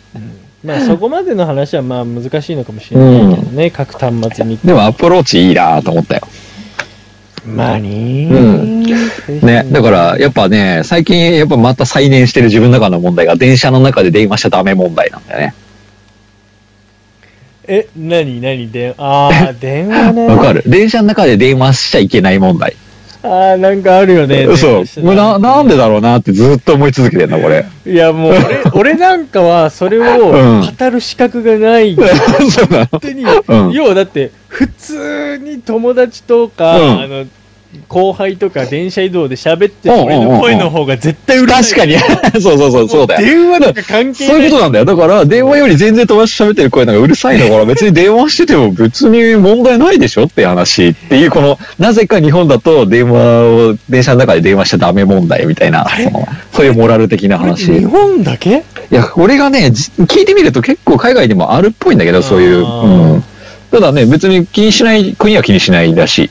なんだろうあのーまあそもそもなんでダメだっけって話なんだよね。俺を基準にしないでうん。人として考えてほしいんだけど、多分普通の人ならうん。声ってそんな大きくないじゃないうんうん。だけ、ど、電話ってさ、電話先の人に伝えようとすると結構声が大きくなってしまうっていうのは、うん。まあ普通一般的にそうだと思うんだよ。まあでも今時別にそんな大きい声出さなくても聞こえるでしょっていう。別に静かに喋ればじゃあいいですかって話にな電って車るじゃのんガタンゴトンの音とかね、うんそういうのって聞こえないと大きくなりやすいからだそろううそなうそうそううそんう。なんじゃないかな。 わかんないな今やさ、その、うんすごい電話の性能も上がってね、そうだね。小さい声で喋ったって、うん。あの、すごい聞き取りやすいとかってあるから、まあ、ん時代じょ状況は変わってきてるのかもしれないけど、ううーん、なんでん。なんだよね。だから、ながらスマホもそうだけど、なんか、なぜ電話しちゃいけないんだっけっていうのもやっぱよくわかんないからさ、俺にとっては。まあ、謎ルールだから。ねうんやっぱそこもなんかこう、こういう仕組みで改善できないかなーってなんとなく思ったんだよね。そうだね。ういや、ん本当俺うん今、できた方が便利じゃないだって。何が別に建設電話できます。電話、電車でも電話できますよっていう方が便利じゃないあ、まあ便利だね。うん。便利か便利じゃないかで言えば便利でしょ、だっいや、て。便利だよ。だって気にせずに電話かけられたわ方ざが。わざちょっとさ、ね俺とかさえ。、そうそうそうそうそう。本当に気にする人はね、うん。うん、やってるからね。う。うんん電話できた方がいいね。だってそうなんいだやね何時に着くよとかさ。うん、そうそうそう、言えるじゃないで、電話で滑れば済む話やん。ポチポチ押さなくても。確かにね。なんか謎なんだよな。うん。危なくもないしね、この、このケースに関しては。まあ本当人、うん周りの人への迷惑みたいうな。ん。え、あれ、でもさ、本当そうだよね。なんでだろうね。うん。やっぱ、一人喋りって迷惑なのかななんか、イラッとするじゃないか説なんだけど、俺の中では。なんかイラッとしちゃうっていう、その謎の心理現象。でも電話なんて普通だけどね。うん、だよね。 すごい謎ルールなんだよね。 うーん、うん難しいなぁなんか、だったら女性専用車両があるんだったら、電話 OK 車両。そうそうそうそうそう、そういう話、そういうアプローチしてもいいよね、とか。うんうん。とか、あの、そもそもなんかさ、あの、優先席だと、うん。ペースメーカーつけてる人にとって、その携帯電話がね、信号が、まあ誤作動の元になるからいけませんよ、みたいなうん。話もあるじゃん。うで、んペースメーカー専用車両作れよって話だしさ、そんな。うん。うん うんままあ、無駄があるからやりたくないんだろうけどさう。んちょっとなんか、なんか論点とずれてる感じもするなーっていう。なんか、そうだね。でもなんか、うんそん、いろいろ言い始めたらもうなんか、気になるんだよね、結構 ね。すごいカテゴリー分けされるのうねんすごいあ電る車一両一そう両。全部分けちゃったりしたら面白いかもしれないけど俺ね。みたいにもう人声が 大きい人間さはあ、声が大きい人専用車両とかあるかも最高位いいかのもし方れないに追いやられてもう、もう声が大きい方はこちらみたいな。もうでもみんなうるさいからみん楽なしくなっちゃう。さ、 そう気になるんだ、気になもうもうるんだそよね。の量、ねその人ねみんな楽しくなっちだかゃらう。おしゃべり大きい車両とね、その、そう じゃないじゃん。でもいいかもしれないね。ってダメな のそう、だから、でなんかダメなイメージじゃん、電車。なんかあって。確かにね。うるさくしちゃいけませんよ的な、なんかまあ、ルールみたいな、暗黙のルールみたいなのあるじゃんまあね。とは言いながら俺別に電車の中でうるさくはしないけどな。まあそうだけどね、 わざわざね。なんか謎ルールがやっぱ謎に多いなってすげえ思うんだよね。けど、この間、うなんだっけかな、会社で飲み会の後に、飲み会にもうなんか平日だったから、まあうんどこもなんかちょうど行きつけの店が休みで、はいはいはい。バーミヤン寄ろうっつって、うんバーミヤンもビール飲めるし、なんかこう中華のつまみがあるあし、ちょうどいい。バーミヤンって中華屋だね。はいはいそうはそういそう。バーミヤン行こうっつって、バー桃のマークのお店だ。そうそうそう。はいはいはいはいはい。バーミヤン行って、まあ、二次会みたいなのちょっとちょろっとね、飲みたいはないみたいな感じで言って寄ったの、うん上司とかと。うん。やっぱり普通に開始5分ぐらいで俺注意されたから ね。あの、しかも、その注意しに来た人がなんか厨房の中のちょっとチーフリーダーみたいな人 が、偉い人出てきた。そう、なんか、うるせえ客がいるって言って。そう、それで、リーダー、リーダー、うるせえ客いるんすよ。ちょっとなんとかしてもらっていいっすかみたいな。わかった待っ。私が行こうっつって。いや、本当そん相な感じだっ当、相当偉いやつできたた。。本当そんな感じだって、ホールの女の子がいたんだよ。うん。二人ぐらい。だけど、フライパンをパーンつってやってた人が、カチャーンっつって俺が行くっつって。あいつ中の人出てきみたいてな。そうそうそう。このままじゃ料理にし、料理に塩をきたすっつって。もうさ、本当にやっぱり、だって、その時も、えっ、とね、6人ぐらいでいたんだけど、うんその店長だかチーフリーダーがわかんないよ、中古の人、完全に俺の目を見て言ってた からね。やっぱりさ、やっぱりダメなんだよね、俺。声がでかすぎる問題。声がでかすぎる問題がね。それはちょっとね、だから、やっぱある、ながらスマホと電車の中で電話しちゃい問題と、誠の声がでかすぎる件は、ちょっとこれは課題だよね、やっぱね。本当にどうにかしなきゃいけない。現代の課題。うんもっとちょっと、ちょっとさ、大変さ、今度さ、俺と居酒屋入る前にさ、うん。ちょっと本当、いい加減の喉好きしてくんだよね。ってそう、そうあの、飛行をついたみたいなそ。うそう。今、思いの飛行をついたみそたいうな。俺のこれで声が小さくなるみたいな。つまらせてくんないかな、はいマジで。なんか詰め込んどけよ。お前失礼だ入ろれた、ななんんかか、なんだけってお前。フィルティッシュとかつ1枚ぐらい詰めとけば少しなんか緩和されるかもしれない、フィルターが。あの、マフラー、バイクのマフラーって、あの、スーパートラップマフラーっていうマフラーがあるんだ けど、まあ僕昔そういうマフラーつけててさ、うんうるさいんだよ。うんだけどフィルターをつけないとうん。いけないから、それを何枚つけるかみたいな話 だそうだね。うん。で、フィルターをつけるほどちょっとなんか音は小さくなるんだけど、うん。うん。 その枚数をやっぱフィルターをつけないと。だからスーパートラップなんだよ、君はで。も、俺多分日本の企画に合わないと思う、そのフィルタ ー。海外企画のなんか軍事用のフィルターとかじゃないと俺、合わないと思う。多分。直感だからいけないね、今。 うん直感マフラーだからねそうだね。うんもう気をつけないといけない。今度デシベル測ろうか。何デシベルぐらいあるのか。ね怖いね。あの測ってみようね。ね。やっぱね、その、騒音だからね。ある程度のデシベル以上は。もうなんか、工事現場並みとか。 そうそうそう。そういう基準あるから。ご迷惑おかけしましたよ。もう。 ねなんかこれもいいアイデア出してほしいな、こういう。うん。そうですね。うん、スマートな考え方でスね。マートに行きましょう。いはい。 や、僕の場合は僕は本当調整しすることを覚えたらいいだけなんで、みな、皆さんもあの、自分でできる範囲のことを自分でやりましょうということですよ。まあ、そうっすね。はい。三つ目のニューはースい。卒業生に送る言葉はコピペで中学校校校長忙しかった登用を認める、うん兵庫県尼崎市立中学校の男性校長60歳が他校の校長が学校頼りで紹介していた文章を自身の学校頼りで登用していたことが30日分かった市教育委員会によると校長は年度末で忙しく、学校の事情に合うものを使ってしまった。と登用を認めているというこの校長は月1回程度学校だよりを作成し挨拶文や学校行事などを掲載約1200枚発行しているという。いうん。もうわしだってもう忙しいから、いろんなのは引用したりとかしたい。コピペっていう言い方するとあれだけど、まあ、引用だよ、引用や、まあ、やっちまったな。やっちまったね。 いや、でもさ、ええ校長の言葉とかも大体一緒じゃん。 あー。大体一緒だろ。 これよく気づいたよね、ほんとにねえ、気づいたやつが、だから、だから気づいちゃいけないやつ。あ、見て見ぬふりしなきゃいけないやつだと思うんだよね。これを皮切りに、いっこれ多分いっぱいあると思うぜ。ぱいあるかうもしれない。ん。この、隣の登用された校長も何かを登用してたかもしれないしね。そうだよ。ありえるよ。この神戸の方もね、もともとね。でも、テンプレがやっぱあるもんな、きっとな。そりゃそうだよね。あーその例えばさ、その、なんつうの、時事的なネタとかはあれだけどさ、基本的ねなさ、卒業生の送るる。言葉だぜ。なんか適当なこと言えねえじゃん。ねえ。まずそうテねンプレって探すわ。卒業生の言葉みたい な。ググるわ。まずそりゃは。そうだよね。自分が校長だったら。うん。うん。でさ、校長先生が何言ってたかなんて、うん。覚えてねえし。うん聞いてねえからな、基本的にな。うんで、これ相当、そうだよね。なんで分かったのこれ。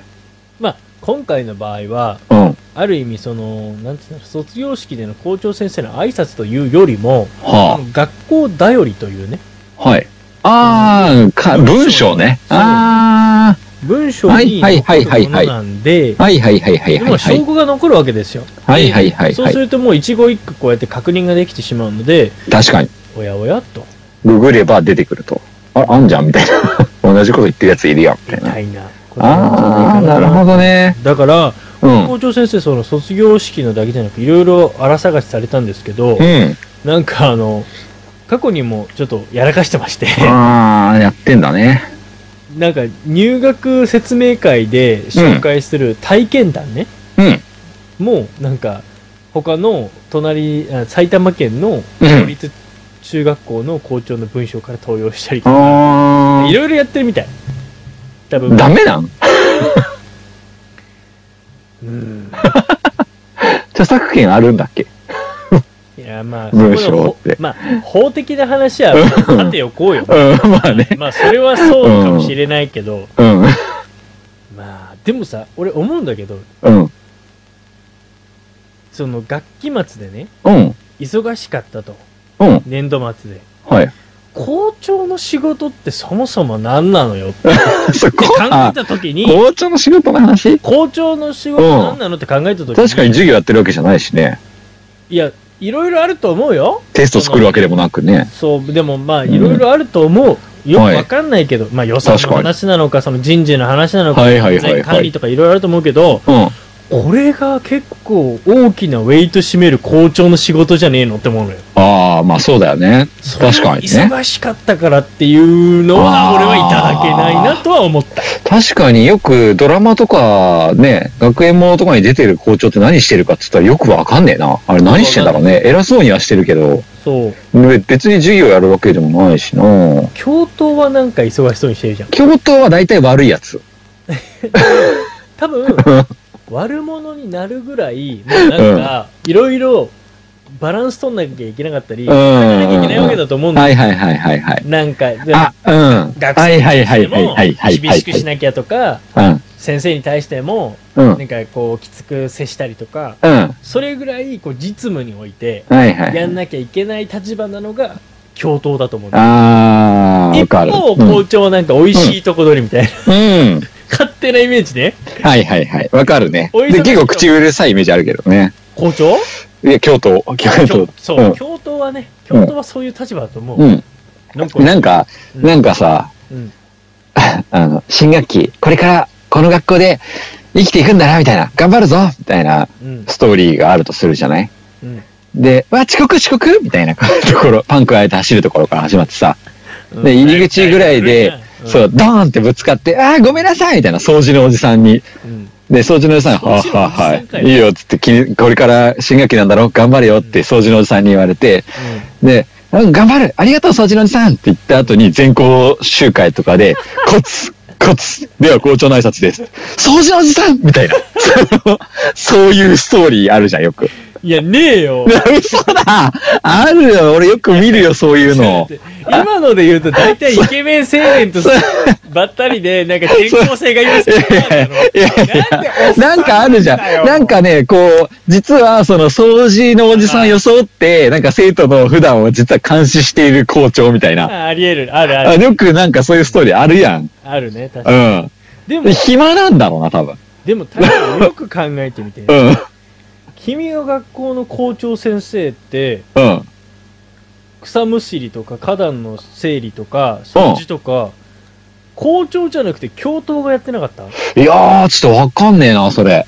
多分ねうこれん。ね教頭先生がやってるよあ、そうなのなんかねうん。教頭先生ってそういう役回りみたいな感じであ、そうなの要はうん。他の担任とか授業を持ってる先生ってそれを専念するでしょはい。で校長は校長で教育委員会とのやり取りとか予算とか人事とかがあるでしょうん。教頭って結構もう他のなんか専門で持ってる先生がやらない仕事みたいなのをやらなきゃいけないからうん。そういうなんかこう用務員みたいな仕事もしなきゃいけないんだっへてー、あ、そうなんだ。じゃあ、京都大変だね、結構ね。なんかね教頭ってすげえ大変みたいでなんかうん。俺今回校長の仕事ってなんだみたいな感じで調べてた時には逆に教頭の存在がすっげえ気になっちゃってあ、ももうね3年もやるともうボロボロになるんだってなんかはいはいはいはい。え、大変じゃん、結構。すげえ大変なんだってすり減っちゃうね。 そう。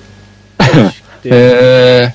なんか、うん。大変なんだって。へえ、えじゃあ、教頭結構頑張んなきゃいけないって。校長はじゃあ意外と何もしてない説うーん、まあ、何もしてないとは言わないのかもしれない。あの、ちなみにあれは理事長は何してん の理事長理事長っているじゃん。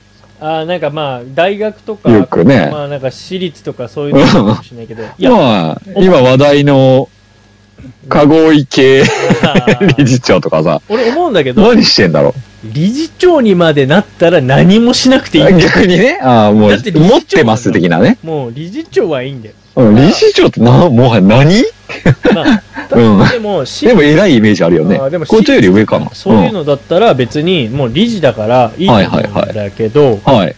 あの公立の例えば小学校中学校の校長先生となると、うん。なんかこう例えとして非常にねあの分かりやすいなと思ったのが、うん。なんかその会社の組織で言えば、うん営業所の所長だとああ、なるほど。ああ。別にだから要は社長とかそういう権限のものではうない、んうんうんうんうん。営業所の所長だと、うんうんうんうん。だけど実際には人事権も予算権もほとんどないからはい。営業所所長代理程度の役割なのかなっていうああ。なるほどなって思ってうん。多分なんかそれぐらいの役割だから仕事せないかんのだけどうん。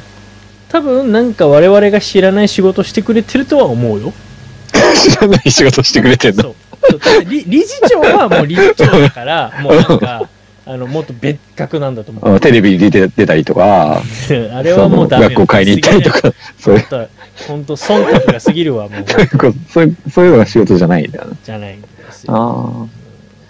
そうなんだ校ね。長もね、うん。うん、いやだからそれで言えばねうん。いやそれは卒業生もね聞いてねえかもしれねえしうん。俺みたいにね、覚えてねえよとかっていうね、ダメな生徒もいるかもしれないけど、うん。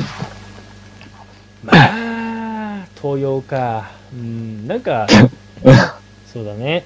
ダメなのって言われると、なんか、でも、い校や長先生かわいそうだう。なん逆になんか、文章考えて販売したらいいんじゃないかな。校長先生の言葉販売ビジネスみたいな。それもあんじゃねえかな。うん。なんか、うんまあ、大体政治家とかも喋るときにアドバイザーついてたりする人もいるじゃない、日本ではあんまりないみたいだけど、うん外国海外だと大体、そのアドバイザーがついてて、うん。何を言えばいいかとか、そのう、ん謝るときに記者会見するときとかに、うんこういうふうに話しましょうみたいなうん分析して、ちゃんと考える人が別でいるんだよね。うん。うん。うこれもさ、向き不向きだよね。あん。のだと思う。俺みたいに喋るのが好きな人は、うん多分、自然となんか、あ出てくんだけど、うん。もともとなんか別にもう喋るのも好きじゃないし、伝え下手な人みたいな。うん、わかる。それでもうん多分校長という任には向いてる人はいると思うんだよ。そうだねとしてもちゃんとうん事務的なところはこなせるみたいな。うん。そういう人からしたら辛いよね。そうだね。書くのは。まあ、うんでもまあ、時代的に何せ一旦ネットで調べるかってなるからな。そうだようね。ん。なるよね。いい文章があってさ。ああ、これいいじゃん。俺もそう思う。激しく同意って言って書いたら、それは本当に、ね、そのこ気持ちをうん同意したから載せてることが、本当に、まあ、東洋って言われると、まあ、そうかもしんないけど、まあ、そう、本当にそこに、それを選んだというか、そう思ったっていうことだったら、本当に東洋なのかなっていうのが、ねえまあ、著作権があるんだったらわかんないけど、ダメかもしんないけど、別に著作権なかったら、うんね、同じことを思ってますってことでいいんじゃないなっていう感じはするけどね。なんか、うんあれなんだよ、もう代々、うん。うちの学校はこれを卒業生に送りますみたいなのをつけねえばいいんだよね。ね、ネタがどんどんなくなってくるからねそ。りゃそう毎年毎年だったらさ、いや 去年と同じやんって言われちゃうとあれだからなんか変えるか。でも、卒業生は卒業生だしな、みたいな。 大体一緒だろ、送る言葉なんてな、って いう。一緒だよ。そう楽させてくれよ、みたいな。去年と同じやつで、よろしくって言うわ、俺は。 多分。いやーでも、まあ、自分の言葉みたいなのとか、で、うんやってやった方が、まあ、伝わるのは絶対伝わるんだけどね。それはねう。ん。ねうん。そんいな。やー、まあ、爪が甘かったですね。はい。爪が甘かった。なんか、大体読書感想文とかもそうじゃないそういえば。 結構みんな登用してるじゃん。読書感想文。いや、俺さ、うん。その頭が、俺、その読書感想文書く頃の学生の頃の自分にあったらよかったなって思って。ああ、そう。結構みんなやってるじゃん。マジで何のために図書館行くかって言ったら過去の読書感想文が置いてあるからみんな図書館に行って嘘置いてああんのあれ。るああるんだよ、あるんだよ。それ、そのために図書館行ってるからね、みんなね。マジであれって、ね、な、なんで置いてあんのなんか賞取ったやつが置いてあるんだよ。ああ、なるほど。ううんん。全国から、そう大体題材は同じだから、それをちょっと変えながらみんな使ってるから。うん。それやん。 学生も登用してるし、校長も登用してるけど、東洋、東洋、東洋ナンバーワンみたいな、そういうわけじゃないけど。東洋の魔女みたいに言 そういう、そういう、なんか、なんて言うんだろう、なんか、う。ま連続だよねあ、。まあ、それのもう応酬だ よね。欧州、欧州。東洋の欧州になってくるよね。今後、今そういう時代に突入したということなんじゃななかろうかっていう時代のせいにした。時代は。でもさ、散々盗むか盗まれるかだっつって。散々俺らでさ、実験レポートとかもさ、そうそう、先輩のやつもらったりとかしてさ、そうだよね、っていう。うん。うんそういう話だよ。まあ、そういうまあ話なんだ別になっていう感じだけどね。まあ、うん。まあ確かに、教育者として、それを OK としするのはどうかとは思う。まあねけ、どまあね、そうすると言えなくなっちゃうしね、学そうそう生そうにちゃんとオリジナリティ出しなさいとか言えなくなるのは、まあ、まあ問題だと思うね。うんうん。まあまあまあ、まあまあ、校長先生の仕事ちょっと興味あるなうん ちょっと気になりました。一日三日校長先生お便りください。 聞いてたら、どんな仕事してるのか校。長先生からお便り来たらほんとすごいな校長やってますみたいな。こんにちはみたいな。いつも聞いております。ピシッとしちゃうわもうなんか校長先生ではい、校長みたいな。はい、はいはありいありがとうございます。みたはいない元気ですはい、元気です。 学校スタートだからね、今日ね。ははい行っちゃうなはい。確かに。ぜひぜひね、お聞いてたらお便りください、校長先生。どんな仕事してらっしゃるでしょうかという。というはい。というまあ頑張れ校長先生ですわ最後にメッセージする頑張れ、校長なんかそっちになったなうんな。んかむしろ大変だよ。そう、こんないちいち、こんなこといちいち言ってくるやつがいると大変だなと思うよ大ね。変だね調べてさ、わざわざ。本当ごだ苦ね労なことですねって思うよね。本当だねご苦労様です。つってということで、頑張はれい校長先生、はい。新年度もよろしくお願いしますってことはで、い。新年度も頑張ってください。 3つ目のニュースでした。はい。ということで、はい。えーと、今日はちょっとカッツンがお休みなんで、うん曲がないんですが、おまおさ便かり。が来てます。イエーイどんどんパフパフ、どんどんパフパありがフ。とうございますパ。フパフ。としひろジュニアさんからいただき来ましたよ、とちひろジュニ本当ア。にありがとうございます。さすがですね、とちひろジュニア。読み上げていきます。はい。こんばんは。こんばんは。お久しぶりです。お久しぶりです。ジュニアです。大平です。誠です。 毎月お便りを送ろうと決めていたのですが、はいいろいろとバタバタしてしまい遅くなってしまいました。ああ、おさんやん、待ってたよ。会話形式で進むお便りなんだね。そ のはいつまみですまずは、先に言っておきます。お、あずまいち春嬉し、欲しいです。はい。来ると思いましたよ。あ、早いですね。早いですね。季節もすっかり変わり始めており、特に今の時期は別れもあれば、新たな出会いもある時ですね。そうですね。テレビでも、ラジオでも、終わる番組があれば、新しく始まる番組もありますね。はい。ちそょうのど切り替え中、た時期だね。最近のおつまみニュースを聞いていて、おもしや、と思ったことが一つあります。おそれは番組編成でメンバーの入れ替えがあるんではないか問題です。このように考えた理由は4つあります。4ほうつ。 ほほ4つですよ。もうね、これ、もうしてみよおつまみ愛を感じるね。は はいい。申します。う。はい。 1つ。ここ最近、カットさんのお休み回数が増えている。おお仕事大変な中、お疲れ様です。お先週は出演しましたね。お2つ。お太平さんの飲み友、正人さんの登場。お選手のそうですね。お最初からメンバーだったんじゃないかっていうぐらい溶け込んでましたねと素晴らしい。 3つおそろそろ誠さんの婚活が始まる時期だと思うお4つサプライズ好き伏伏線好きのたい平さんなら何かしら隠し玉を持っているのではないかお以上それらを踏まえた上で自分が考えるのは近いうちに誰かが卒業して新しくあ新メンバーが参加するのではないかと考えましたおすいません全部自分の勝手な妄想です番組が変わろうと変わらなかろうと自分は最後までミスナーとして全うするのでこれからも配信楽しみにしていますくだらない話を長々と書いてしまいました桜も開花して世の中お花見シーズン真っ只中ですが花粉症に負けないようこれからも頑張ってください PS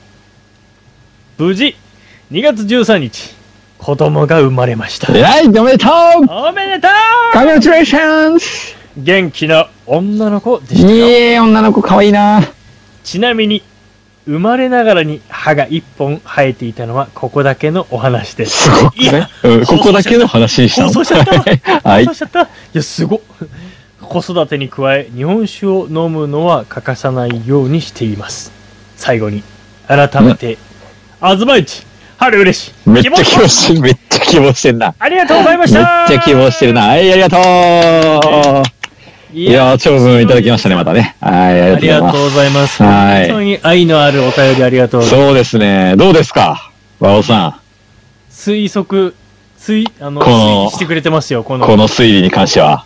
ええまあ、ちょっと、言わなければならないことが一つあるんですが、はい。まさ僕はかサボってます。 はい。そこかーそい。こかーいいや、もうほんとね、大平さんからも言ってあげてほしいんですが、はい。メンバーの変更はありませんよ。ありませんね。はい。ありまあせないん。んですかえ、え、え、ちょ っと、リストラの時期やめてください。やめてくださで い。年度末だしなーって。ねいや、もう年始ですよ。年、年度始まり。 あ、年度始まりだしな年。度明けました。始まっちゃったからね。そうだいやね。ちょっと時期逃しちゃったんで、まあ、来期にあぶねえ け契約切られなかったよ派遣社員の気 持ち的なね。ねいやいやいやいや、メンバー入れ解説は受けますね。えねえこれええ面白いね、でもさそうだねうんあのまあメンバーを抜本的に入れ替えることはないにしてもうん。なんかこういろいろ組み替えてやっていくのは面白いっていうのはこの前回のマサトさんそのうだね。でもあったんで、うん。だし、ね、前回のあのボイパでね登場してくれた彼もあるし、 うん、こなっちね。はい。そそうねなんやかんやうちらほらマーシーとかアラピーうとかだね。入れてるしね。ガンガン出してるからね。そう。なんで、まあ、うん。ね、そういうそうだねやっていきますけど、はい。まあでも、今後も、やっぱいつも通り、僕と、うん誠と、うんあと、ゲスト で、だいたいやっていくんでね。そうですね、はいそのゲ3人ゲスト含めたさ泣くぞまた泣くぞまた泣くぞ本 そうです当にねすねるぞあの滑るな。子、うんはい。うんうん、俺とかだったらそれに対して何クソってなるけどうんお前すねるから折れちゃうからね。折れちゃうからポキってなるからすぐね。